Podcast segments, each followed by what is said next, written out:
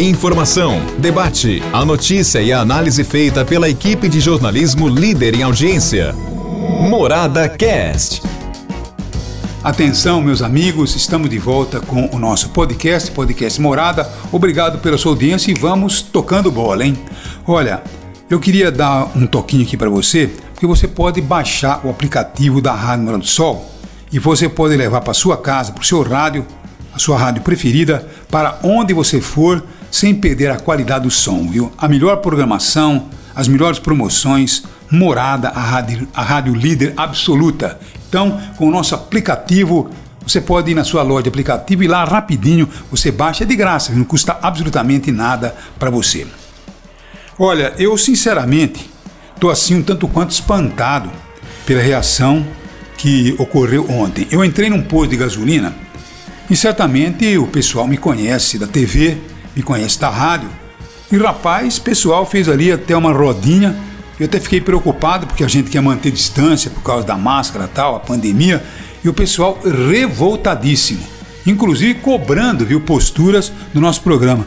Para vocês não vão falar nada? Vocês estão dormindo no ponto? Como é que pode uma cidade, um estado, um país ter uma gasolina batendo aí a seis reais o litro, o etanol a 4,50, o óleo diesel lá em cima. Essa gente perdeu a vergonha na cara, essa gente perdeu a noção, essa gente está pensando que o nosso dinheiro cai do céu. Eu não uso meu carro não para passear, eu uso meu carro para trabalhar. Como é que eu posso? Eu não tenho reajuste de pagamento, o reajuste de salário conforme o reajuste do combustível a coisa realmente está pegando e vocês não falam nada. Quer dizer, até nós da imprensa somos responsabilizados por tudo isso que esse governo está fazendo, não está equilibrando esses preços que são abusivos do petróleo. Agora, qual que seria a saída numa situação como essa? É logicamente é, a Petrobras buscar aí uma nova fórmula de fazer o seu reajuste. Ah, mas nós estamos atrelados ao mercado internacional. E daí? Agora o mercado internacional uh, tem a sua visão, tá certo? O mundo tem a sua visão. Agora, o Brasil, ele tem a sua visão mundial, mas ele tem também as suas características locais. Então, nós não podemos, muitas vezes, seguir aquele ritmo internacional quando nós estamos aí numa situação totalmente é, é, desigual. Então nós precisamos rever essa postura, buscar um novo modelo que não seja tão prejudicial à população. Quer dizer, os acionistas estão dando risada, né? Estão ganhando aí horrores. Quer dizer, o cidadão, o povo perde, os acionistas cada vez mais ricos. E olha lá, olha, a Petrobras agora está nadando em tranquilidade, tudo recuperado. Também com esses preços, pelo amor de Deus, tenha santa paciência. Bom, alguma coisa tem acontecido nesse país, porque a Petrobras não pode continuar operando dessa forma.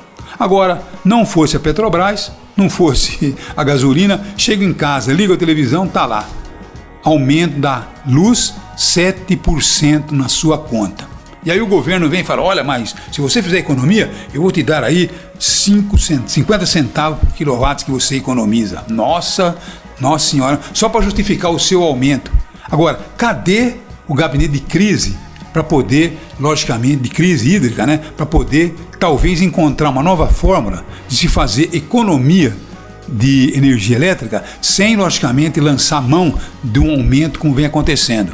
Então o governo está, logicamente, fazendo aí os seus argumentos, as suas justificativas para tascar mais aumento na energia elétrica. O que, que esse gabinete de crise, por que, que não foi criado ainda? O gabinete de crise energética, quer dizer, o gabinete de crise hídrica.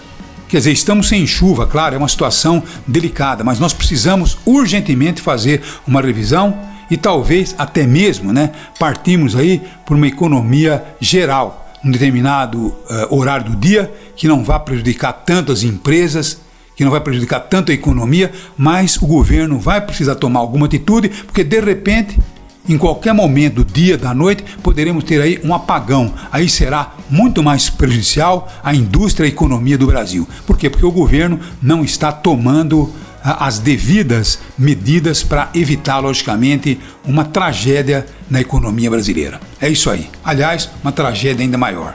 Um abraço a todos e até amanhã, se Deus quiser. Um abraço. Morada Cast. Morada.